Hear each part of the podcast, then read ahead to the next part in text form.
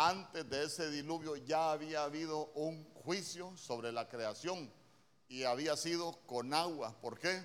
Porque usted se va a dar cuenta que cuando fue creada la tierra ya aparecen las cárceles en el verso 2 porque dice que el Espíritu de Dios se movía sobre la faz. Ahí sobre las tinieblas se movían sobre, sobre la faz de la tierra y las aguas cubrían ahí los abismos.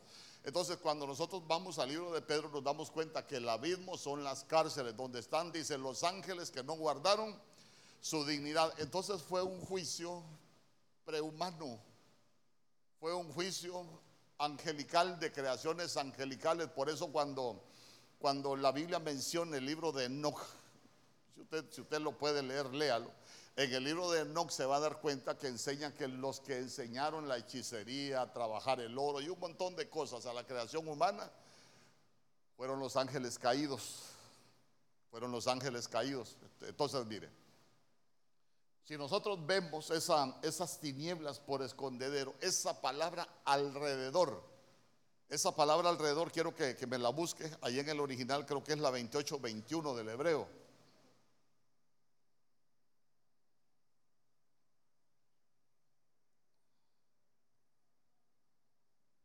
La 28-21. Hoy, hoy se me lo van a poner allá a los lados. Este no quiero que me lo quite.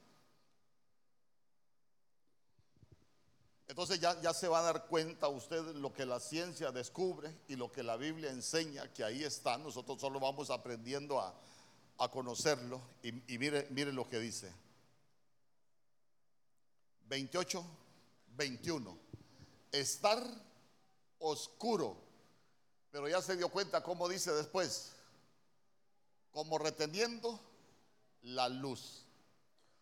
Yo lo he mencionado algunas veces, por ejemplo, usted ha escuchado, yo sé que usted es muy estudioso, que, que los agujeros negros son como dimensiones donde no hay luz.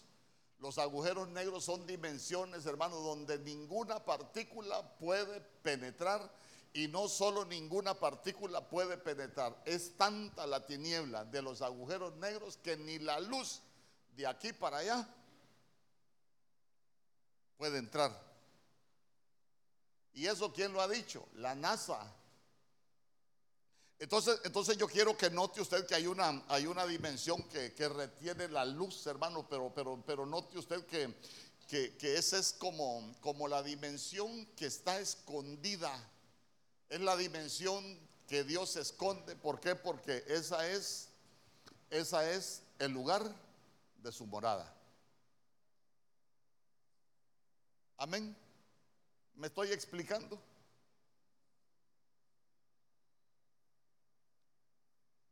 Andamos navegando en aguas profundas. Bueno, entonces mire, como esa es la habitación de Dios, en Isaías capítulo 57, verso 15, mire lo que la Biblia dice. Isaías capítulo 57, verso 15, dice la Biblia. Porque así dijo el alto y sublime. ¿Qué, significa el alto y sublime? El alto y sublime es que no hay otro más alto. El alto y sublime es que no hay otro más allá después de él. Como quien dice, él es el top. Amén. Pero mire usted qué bonito. Él habita en la eternidad. Ah, entonces aquí tenemos que Dios es, en primer lugar, eterno.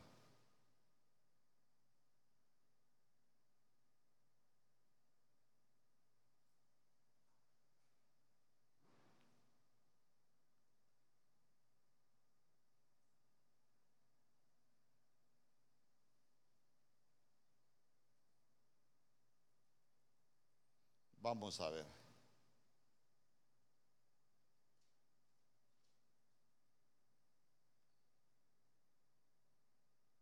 Dios es, no, yo no quiero, no quiero que me lo cambie, o si, ¡ah! me lo volé todo.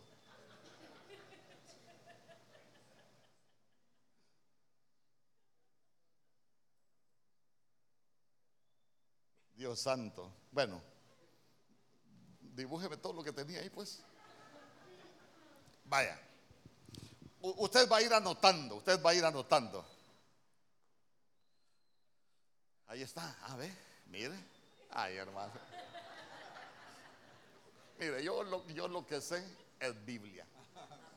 A mí con la Biblia usted sí me podrá, tal vez puede haber alguno que sepa más que yo, pero ahí sí nos agarramos.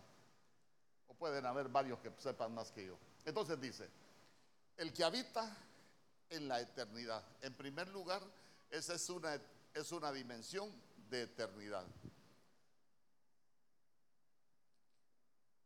Y después, ¿qué dice? Cuyo nombre es santo. Es una dimensión de santidad. Por eso es que la Biblia dice, voy a ir metiendo la parte devocional, por eso es que la Biblia dice, en cuanto dependa de vosotros, buscad la paz con todos, sin la santidad, sin la cual nadie verá al Señor. Sin santidad no se puede entrar en esa dimensión de santidad. Amén. Porque, porque escuche bien, nosotros para esa dimensión vamos. ¿Por qué? Porque recuérdese que me voy a adelantar para que para no irle dejando lagunas.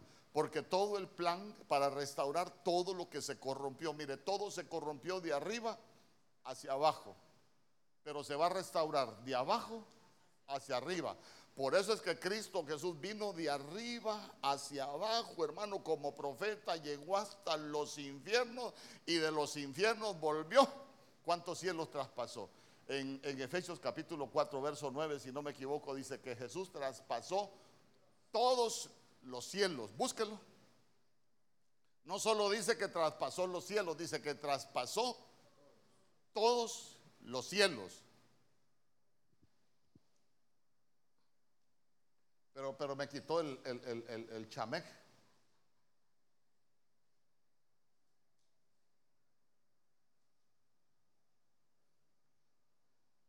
Eh, ¿Ya lo tiene?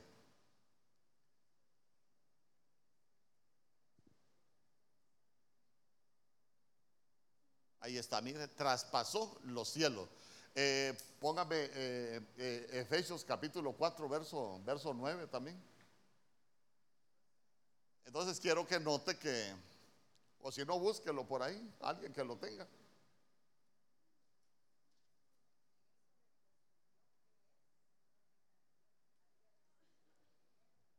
Y eso que subió, que es, sino que también había descendido primero a las partes más bajas de la tierra. Verso 10.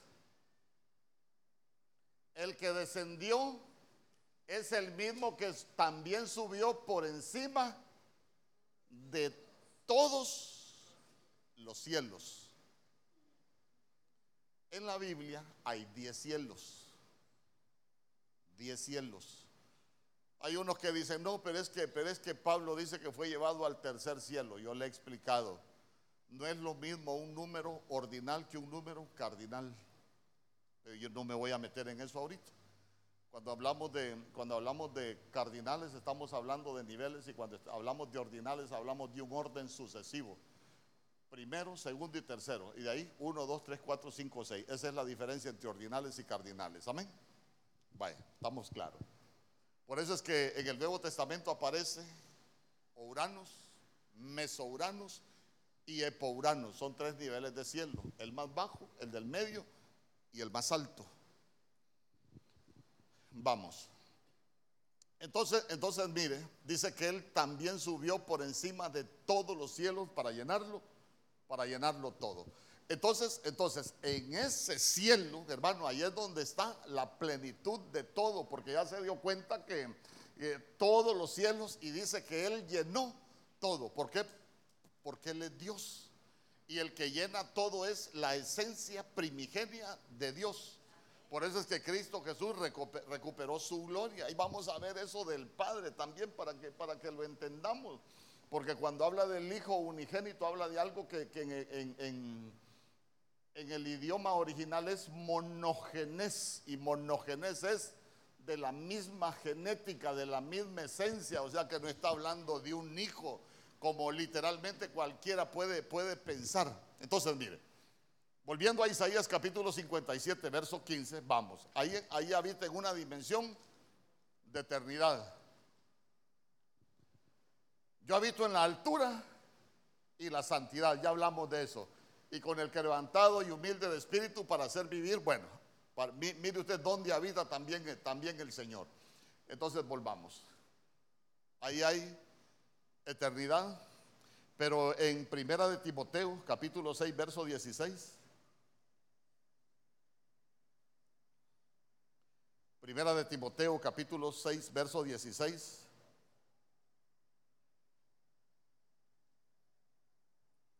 Mire lo que dice la Biblia. El único que tiene inmortalidad. Día conmigo, el único que tiene inmortalidad. Yo le quiero preguntar, ¿nosotros para qué nos estamos preparando? ¿Para ser inmortales o para ser eternos? ¿Ah? ¿Y cuál es la diferencia entre ser inmortal y ser eterno? Ahí el eterno. ¿Ah? Ya lo dejé mercado Miren, ve. Una eternidad en Dios se puede interrumpir.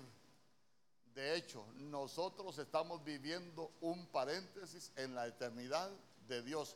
Por eso es que David dijo, de eternidad a eternidad. ¿Por qué? Porque el huerto, cuando la Biblia habla de los siete días de la creación, no son siete días, una semana como nosotros la conocemos. ¿Por qué? Porque recuérdese que dentro del huerto no existía el tiempo cronos, lo que existía es el tiempo kairos, el tiempo de Dios, el tiempo fuera de la mente, el tiempo que es infinito. Hermano, está hablando de, de esos siete días, está hablando de, de un espacio en la eternidad de Dios. Era, el tiempo era eterno. Por eso, mire, desde que el hombre salió del huerto, para los hebreos van seis mil, seis mil, como seis mil setecientos cincuenta años. Pero usted se, se, va a dar cuenta que los científicos dicen, encontramos un esqueleto de un animal que tiene 55 millones de años. Ah, pero esos fueron creados en el tiempo de la eternidad.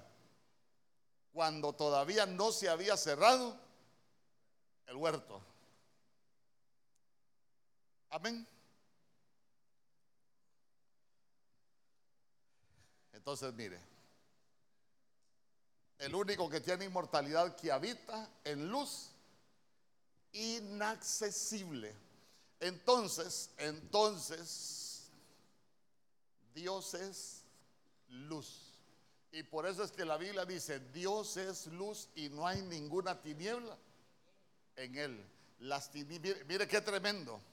La luz de acá del tiempo cronos no puede atravesar el protector que Dios ha, que Dios ha puesto, hablemoslo así, la, la cobertura que Dios ha puesto de su eternidad, pero la luz de allá tampoco, tampoco puede, puede salir. Por eso es que nadie puede entrar a la dimensión de Dios, a menos que Él lo lleve. Amén. Usted se recuerda quién se dio un paseo, quién se, quién, quiénes se dieron paseos en esa dimensión de Dios. Pablo, conozco un hombre, si en el cuerpo o fuera del cuerpo, no sé pero que fue llevado al tercer cielo. Dice que hay venida. Pero se recuerda otro cuando el Señor lo llama que suba al monte. Y usted léase toda la historia y al final del capítulo se va a dar cuenta que dice que Moisés sube al monte y una nube cubrió el monte. Pero dice que el Señor llamó a Moisés dentro, de la nube y Moisés subió al monte. Pero si ya estaba en el monte. Y en el monte fue donde le dieron el diseño, pero no está hablando de un monte aquí en la tierra, está hablando del monte de Dios, porque todo es diseño de Dios. ¿Usted me cree o lo leemos?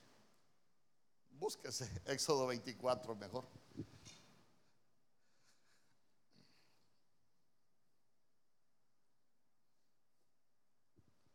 Mire, he soñado con estas cosas. Yo como usted no tiene idea, toda la noche he soñado. La miraba de una manera, la miraba de otro. Espero que así sueñe usted. Nadie dijo amén. Nadie quiere que lo desvelen. Dice, no, no, vámonos allá donde, donde el Señor llama a Moisés allá al, que suba al monte. Es por el verso 9, por ahí.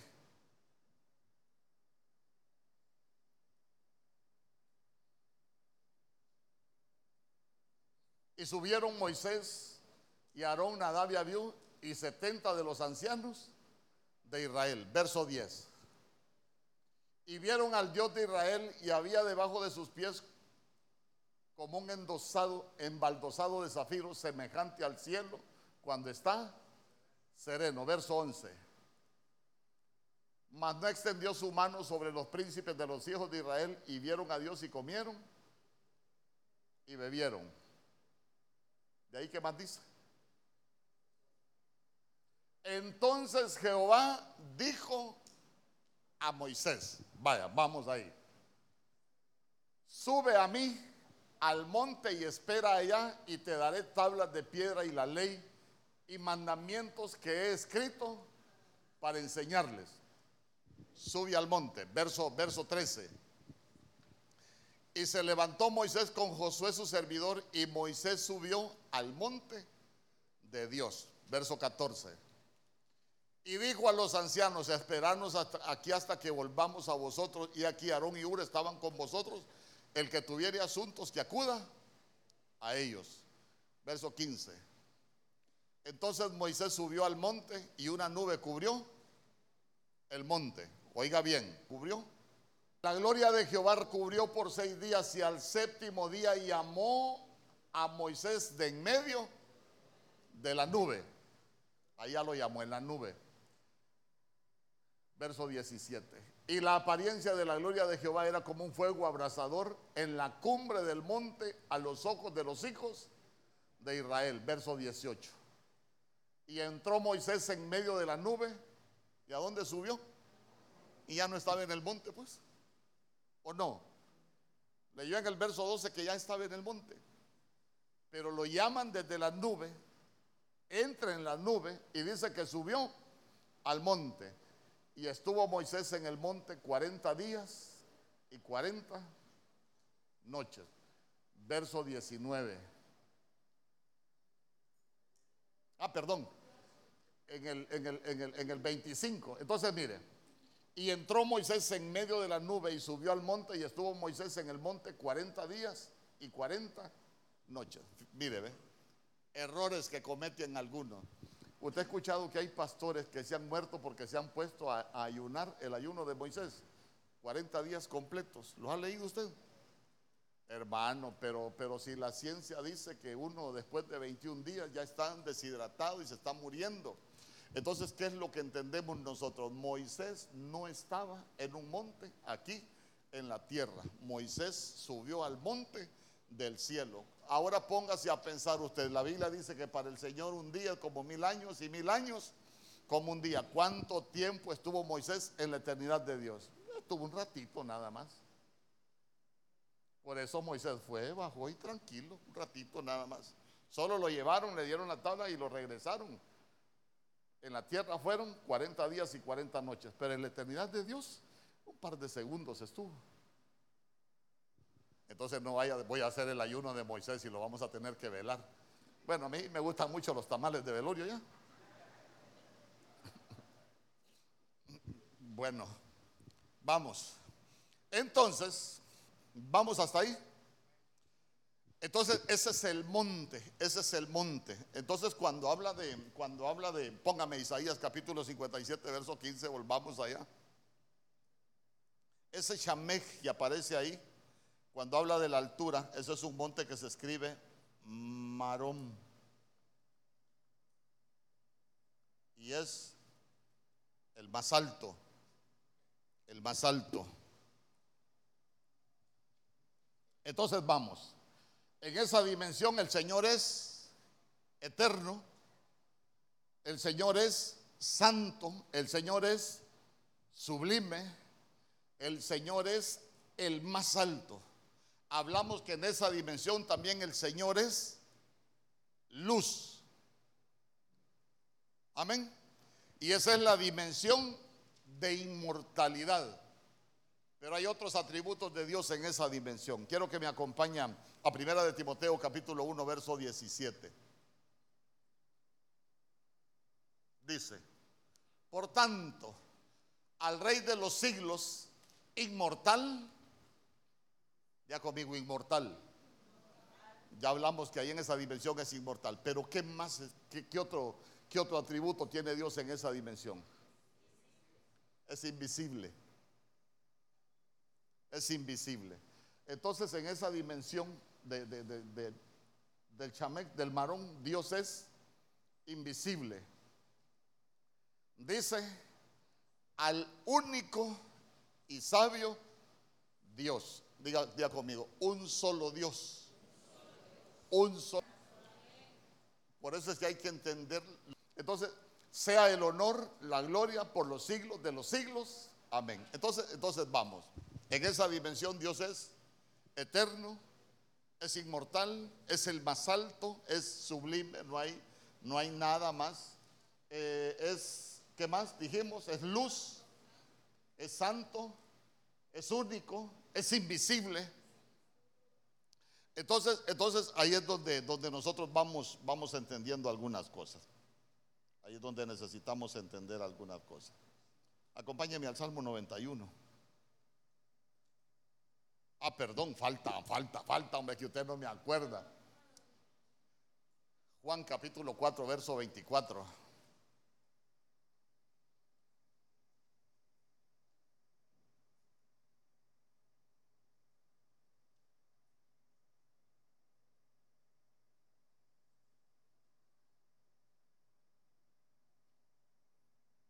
Juan capítulo 4, verso 24 dice, Dios es espíritu. Ya conmigo, Dios es espíritu.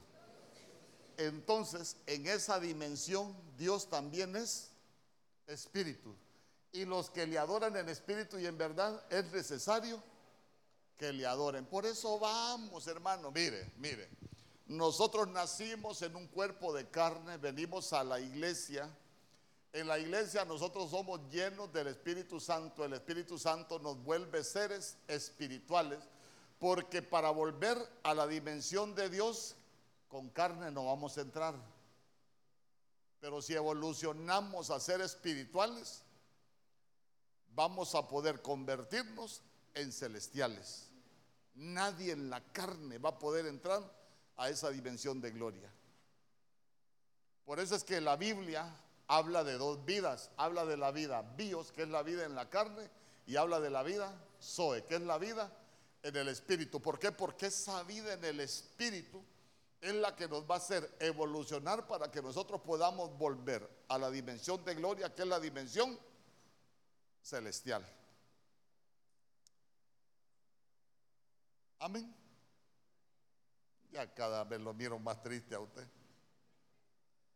Segunda de Corintios capítulo 3, verso 17. Segunda de Corintios capítulo 3, verso 17. Ahí está, mire, porque el Señor es el Espíritu. Y donde está el Espíritu del Señor, ahí hay libertad. Entonces quiero dejarle claro que en esa dimensión también Dios es Espíritu. Entonces ahora vámonos al Salmo 91, ese salmo que todo mundo se sabe, hermano, todo mundo se lo sabe. ¿Cómo dice? El que habita el abrigo. Ahí está, del Altísimo. El Altísimo es. El Altísimo es.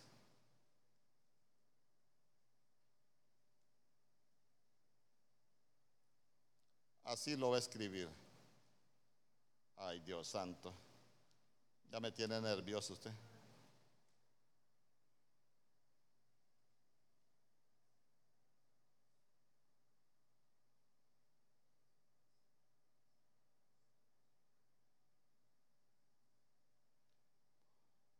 No? Ah,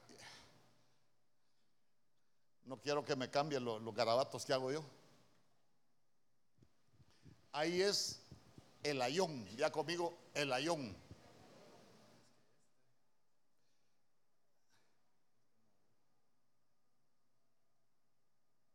No, papita.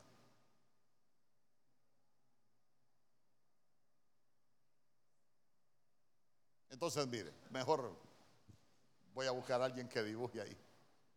Al abrigo del Altísimo. El, el ayón lo que significa es el ser supremo.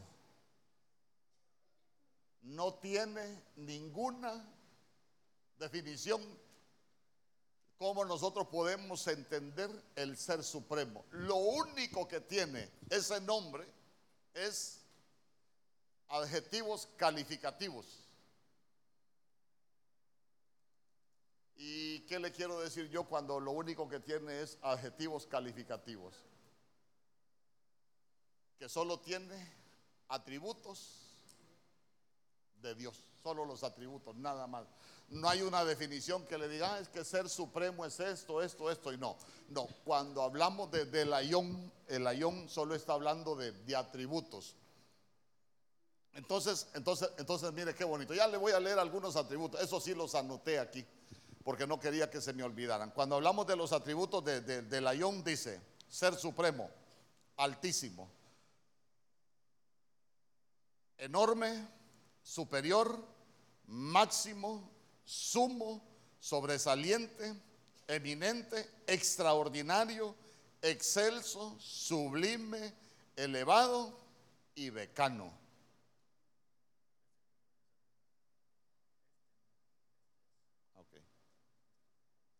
Y becano. Y becano es sobre todo. Entonces ya se dio cuenta que el ayón no tiene una definición, es el ser supremo que está sobre todo. Entonces aquí, aquí vamos, aquí sigo haciendo relajo yo.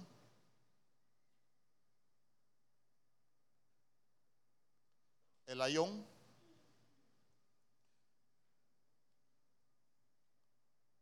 Entonces cuando, cuando nosotros hablamos del ayón, la Biblia dice, el que habita el abrigo del ayón morará bajo la sombra del omnipotente.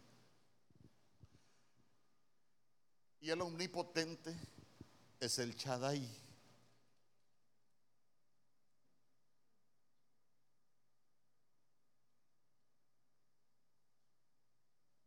Ahora bien, cuando nosotros hablamos del Chadai, ya no estamos hablando de la esencia primigenia que está allá en el ayón. Porque vean ustedes que ya está hablando. El que habita el abrigo del Altísimo morará bajo la sombra del Omnipotente. Entonces quiere decir que Dios ya salió de la dimensión de donde es espíritu para manifestarse a la creación. Amén. Por eso mire, como Dios es invisible, la Biblia dice que a Dios nadie nunca lo ha visto. ¿Y por qué dice que Dios hablaba cara, que Moisés hablaba cara a cara con Dios? Si nunca nadie lo ha visto. Porque estaba en la dimensión de la luz, estaba en la dimensión del fuego, del fuego santo, entonces, entonces, lo que el hombre, la creación humana, ha visto de Dios, y Dios se le puede aparecer a quien Él quiera, se le puede manifestar a quien Él quiera, pero lo que nosotros conocemos de Dios es manifestaciones. Porque Él sale de donde es invisible a manifestarse. Mire, mire lo que dice Éxodo capítulo 6, verso 3. Shaddai, el que habita la morará bajo la sombra del omnipotente. Entonces, mire, y aparecí a Abraham, a Isaac y a Jacob como Dios, no se, no se les manifestó de otra manera. Amén. Mas en mi nombre Jehová, ese es el tetragramatón. Ese es YHWH. Mas en mi nombre Jehová no me di a conocer a ellos. Quiere decir que nunca se les manifestó como Jehová. Siempre que se les manifestó, se les manifestó como el Shaddai. Usted, usted, ha escuchado, por ejemplo, que dice Jehová de los ejércitos, porque esos son los oficios de Dios. ¿Y cuando aparece Jehová de los ejércitos por primera vez en la Biblia? En primera de Samuel. Y Ana fue la primera que invocó a Jehová de los ejércitos. Antes no había aparecido Jehová de los ejércitos en toda la Biblia, de primera de Samuel para atrás. Pero Ana, mire qué, qué bonito lo que Ana nos enseña. No, yo aquí a quien necesito es a Jehová de los ejércitos. Y ella quien invocaba era Jehová de los ejércitos. Pero, pero estamos. A Dios nunca nadie lo ha visto jamás. Es invisible. Pero sí, sí se pueden ver las manifestaciones. Por ejemplo, cuando el Señor llamó a Moisés, la primera vez que Moisés se presentó delante del Señor, ¿cómo se le manifestó el Señor? En la zarza. ¿Y qué había en la zarza? Fuego, pero el fuego no consumía. ¿Y quién le habló a Moisés? El fuego de la zarza. Ey Moisés, aquí delante de mi presencia, con esos zapatos egipcios, no podés venir. Primero te lo tenés que quitar. Yo le estoy parafraseando. Amén. Pero estaba delante de una manifestación de Dios porque Él es Dios. Y Él sale de su eternidad para manifestarse a la creación. Amén. Entonces mire qué bonito porque porque Abraham, a Isaac y a Jacob, como el Dios omnipotente, entonces solo volvamos. Primero, primero dice el Chadai. Vámonos al Salmo 91 entonces. Ahí está. Verso 2. Diré yo a Jehová, ah, pero ahí Jehová sí es, aquí se lo voy a poner encima con las letras verdes. Aquí es, Jehová es Y, H, W, H. En las Biblias católicas es Adonai. En la Reina Valera 60 es Jehová. En la Biblia de las Américas es Señor. Dependiendo la traducción. Pero en el original es YHWH. Por eso, por eso, mire usted, cuando hablamos del YHWH, yo una vez enseñé que es la conjugación del verbo ser o estar en los tres tiempos, pasado, presente y futuro. El tetragramatón de lo que habla es de la eternidad de Dios. Por eso es que, por eso es que en Egipto tenían dioses. Hey Moisés, le voy a parafrasear. Hey Moisés, vení, vení, te voy a ocupar para que me liberes al pueblo de Egipto. Eh, y si me preguntan quién me envió, ¿qué les diré? Ah, diles que el yo soy te envió. Pero y si me preguntan, ¿qué les digo? Ah, diles que yo soy el que soy. Entonces lo que le estaba diciendo es, mira, les vas a decir que el Dios verdadero es el que te envió. ¿Por qué? Porque los dioses que ellos tienen no son eternos, los dioses que ellos tienen son, eh, son, son, van a perecer. Pero él estaba diciendo, el Dios eterno. A Jehová, esperanza mía y castillo mío. Mi Dios, día conmigo, mi Dios. Esa palabra Dios es Elohim.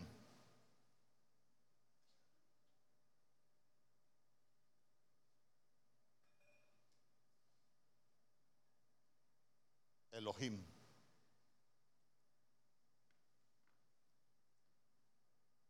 Mire,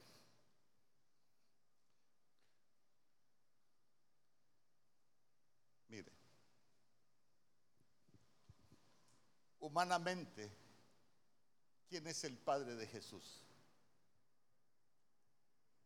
Lo que nosotros no, olvidémonos de José, hablémonos que, de quién lo engendró, quién engendró a María.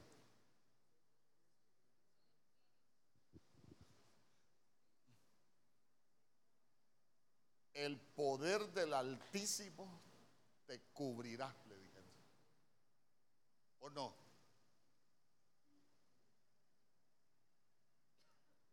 ¿Alguien lo ha leído?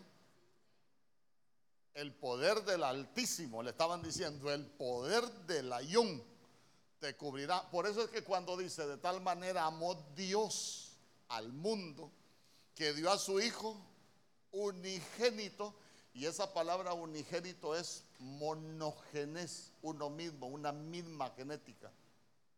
No, no es de otra genética. Porque la mujer solo fue una puerta dimensional para que la presencia divina viniera a tabernaculizar aquí a la tierra. Amén. Porque venía con una comisión.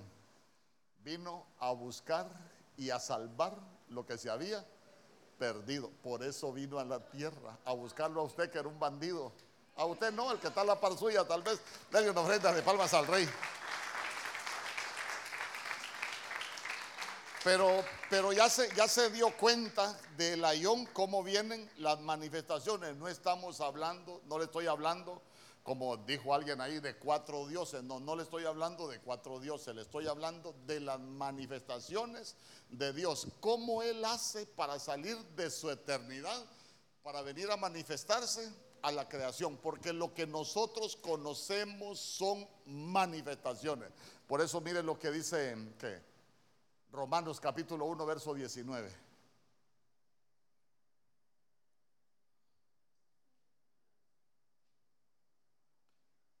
Búsqueme esa palabra manifiesto. Esa palabra manifiesto.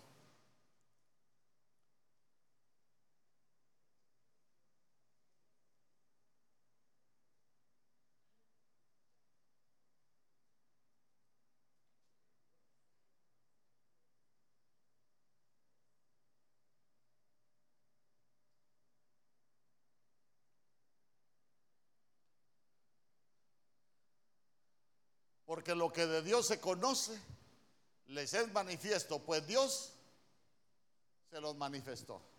Día conmigo, toda la humanidad conoce de Dios.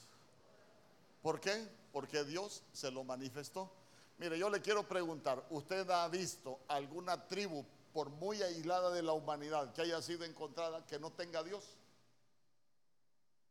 Todo mundo tiene un Dios.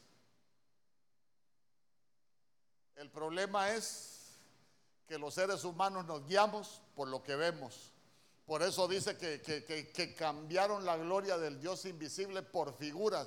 Hermano, el, hombre quería tener un Dios al cual, al cual, al cual ver.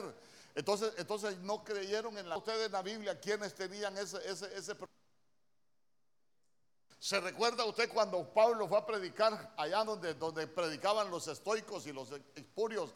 Que, vamos a ver, vamos a ver. ¿Y ustedes por qué, por qué me están diciendo que yo ando predicando de un Dios que no conozco? Y dice que llegó donde tenían todos los, eh, los monumentos, ahí donde estaban los dioses, pero tenían un monumento que decía al Dios no conocido. Sí, hombre, ustedes creen en estos dioses que ustedes conocen, pero yo les ando predicando del Dios no conocido. ¿Por qué? Porque este no es una imagen.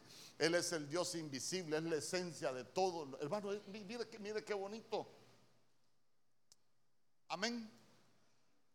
Entonces, entonces mire, esa palabra eh, que Dios se manifestó es una palabra que se escribe faneros. Y faneros es brillando. ¿Qué es lo que brilla? La luz. Aparente literalmente o figurativamente neutro como adverbio públicamente, exteriormente, hacer patente, a la luz, manifestar, manifiesto, descubrir, notorio. Entonces, entonces lo que, lo que hizo el Señor es, mire, mire, ahí vino a hacerse aparente, vino, por eso es que nosotros decimos, conocemos manifestaciones. Es como que, que no baja la esencia, sino que baja una manifestación, pero sigue siendo Dios. Por eso, mire, Jesús no es creado. Le dije, hay dos planos, lo increado y lo creado. Lo increado, de lo increado nosotros solo vamos a poder conocer manifestaciones. Y le voy a explicar de Jesús ahorita. Para que usted vea que Jesús no es creado. Porque, porque si, ah, no, es que, es que María hay que adorarla porque es la madre de Dios. María no es la madre de Dios. María es la madre de Jesús. Recuérdese que él, María fue como una puerta dimensional para que él entrara como hijo de hombre, para venir a buscar y a salvar lo que se había perdido, para que todos los que creen en su nombre sean salvos, porque Él venía con una comisión de venir a salvar lo que se había perdido. De ninguna manera María es la madre de Dios, es la madre de Jesús. Por eso Jesús en la tierra tuvo que evolucionar de hijo de hombre, después le, ah, este es hijo de Abraham, después le decían, este es hijo de David, pero cuando ya estaba listo para volver al cielo, a ver, ¿quién dicen los hombres que soy yo? A unos dicen que eres un profeta, otros dicen que eres Elías. A ver, a ver, ustedes que han andado conmigo, y ustedes quién dicen que soy yo. Ah, tú eres el hijo del Dios viviente. Ah, esto no te lo reveló carne ni sangre. Esto no te lo revelaron. Nadie de la tierra te lo pudo haber enseñado. Esto te lo revelaron del cielo. ¿Por qué? Porque solo tuvimos una manifestación. Miren lo que dice Romanos capítulo 1, verso 20. Ya vamos a hablar de la manifestación de la luz. Y vamos a hablar de la manifestación del verbo. Eh, porque las cosas invisibles de Él, su eterno poder y deidad, se hacen claramente visibles desde la creación del mundo, siendo entendidas por medio de las cosas hechas, de modo que no tienen excusa. Por eso se recuerda usted que el Salmo 19 dice, los cielos cuentan la gloria de Dios y el firmamento anuncia la obra de sus manos. Un día le dice a otro día, no es oída su voz. entonces, entonces, mire, ahí está. Ese, esa es una palabra que en el hebreo se escribe allí. Y ahí lo que significa es algo inescrutable. Algo inescrutable es que no se puede entender con la mente humana es algo que no se puede entender con el razonamiento, sino que únicamente se puede entender por el Espíritu. Allí es lo increado. Entonces, mire usted, porque tenemos el plano de lo increado, pero lo increado se manifiesta. Pero también tenemos el plano de lo increado, hermano, que, que todas las cosas invisibles se hacen manifiestas en lo creado. Entonces, vamos miremos lo increado. Hablemos un poco de Jesús. Cuando nosotros nos vamos a, a Génesis, capítulo 1, verso 3, ¿qué dice la Biblia? Y dijo Dios, sea la luz. Y fue, no dice que Dios creó la luz porque no se podía crear a él mismo. La luz no fue creada, fue manifestada. ¿Estamos?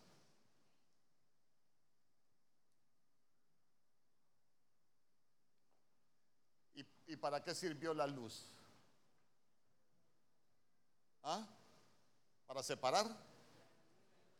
Para separar la luz de las tinieblas. A eso vino Cristo a alumbrarnos, para eso se manifestó. Porque mire, porque mire, en Juan capítulo 1 la Biblia dice que Él es la luz verdadera, porque hay otra luz en el mundo. Y es que la Biblia dice que no es de ignorar que Satanás se disfraza como ángel de luz. ¿Por qué? Porque Él conoció la dimensión de la luz verdadera, pero como se corrompió, se, llegó a ser la luz falsa. Pero ahora tenemos que viene, viene Cristo Jesús y viene la manifestación de la luz. Primero usted se va a dar cuenta que, que esa luz vino a ordenar todo lo que se había desordenado. Y cuando aparece como la luz verdadera, nos vino a alumbrar a nosotros, dice, una luz le resplandeció. ¿Para qué nos vino a resplandecer esa luz? Para trasladarnos del reino de las tinieblas al reino de la luz. Amén.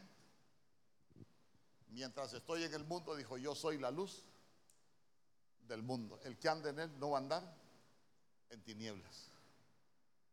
¿Estamos?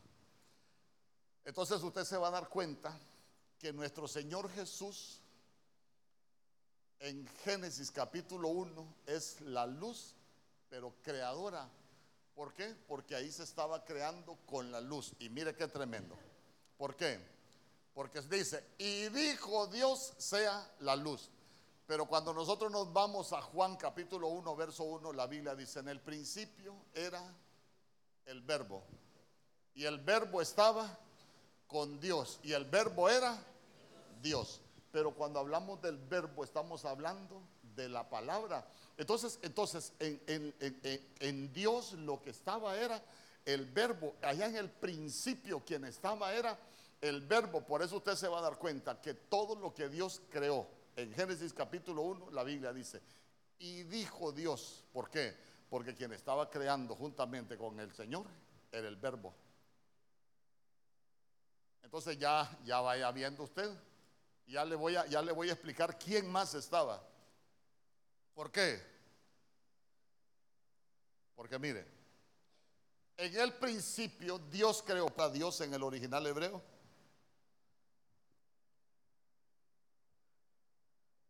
¿Tiene alguna pregunta? Porque peligroso lo ponga a repetir todo esto a usted. De veras que lo debería pasar alguno a repetir. Vamos. En el principio Dios creó. Pero la palabra Dios, mire, ¿quién estaba creando en el principio? Elohim. Quien estaba creando era Elohim, porque Elohim es el creador. La primera creación, todos los modelos creacionales de Génesis capítulo 1, cuando dijeron, hagamos al hombre conforme a nuestra imagen y conforme a nuestra semejanza, quien estaba creando era Elohim. Entonces ya tenemos la manifestación de Elohim, estaba la manifestación de la luz, el verbo y estaba la sabiduría. Ya, ya, ya, vamos armando el equipo. Cuando él dijo, hagamos. Por eso la gente se pregunta, ¿a quién le dijo hagamos? Entonces, mire usted, allá tenemos nosotros que el creador es, es Elohim sale de su eternidad para venir a crear. Entonces, entonces, ¿qué pasa? ¿Ya hay pregunta? Tan furiosos va. Bueno. Entonces, mire. Ay, hermano. Y la creación de Génesis, capítulo 2. Mire. Cuando usted se va a Génesis capítulo 1, verso 27, cuando la Biblia dice, y Dios creó, póngame esa palabra crear, creo que es vaná. Y Dios creó, ya se va a dar cuenta usted cómo es que crea.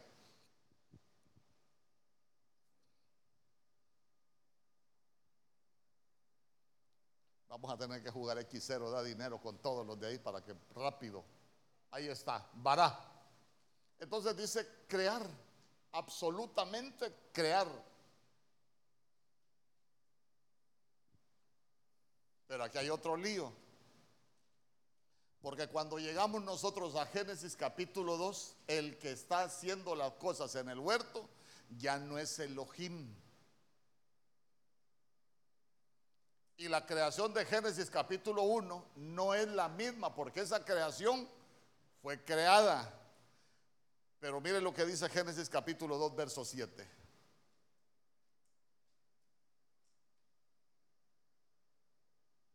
Entonces Jehová Dios formó. Entonces, entonces, ¿quién estaba trabajando allá en el huerto ya? Ya se dio cuenta que no era Elohim. Ahora parece Jehová y, busque la palabra Jehová si usted tiene algún diccionario se, va a dar cuenta que es YHWH ya no es Elohim ahí está mire Jehová autoexistente eterno pero ya se dio cuenta que dice que ya no estaba creando ¿qué estaba haciendo? estaba formando y la palabra formar no es lo mismo que crear ya había pasado la creación Ya habían pasado los modelos, ahora solo estaban mejorando los modelos.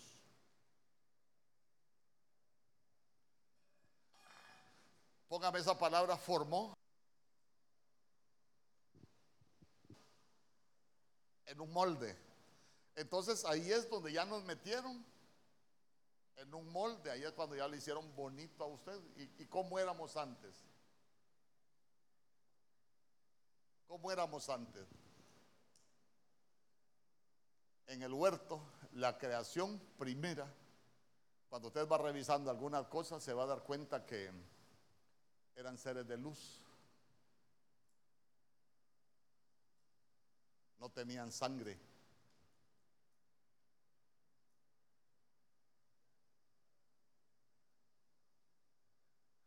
¿Por qué le digo que no tenían sangre? Porque la vida está en la sangre, pero la vida se la dan fuera del huerto, ya la vida humana se la dan fuera del huerto cuando se perdió la eternidad, porque estaban en la dimensión de la luz.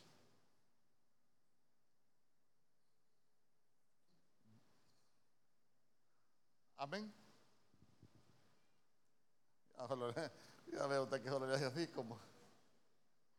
Entonces, entonces vamos. Entonces vamos. Cristo Jesús sale de la dimensión de la luz, se viene a manifestar como la luz, nos viene a alumbrar como la luz y nos viene a guiar como la luz. Por eso es que Job, tanta babosada que habló, que el Señor se recuerda que le preguntó en Génesis capítulo 38, ¿acaso conoces tú el camino a la habitación de la luz? ¿Y cómo lo iba a conocer? Si ellos no conocían la manifestación de Cristo Jesús todavía. Nosotros tenemos el privilegio de conocerlo. Ellos por la ley, nosotros por la gracia. La luz se nos manifestó para venirnos a buscar y para venirnos a salvar.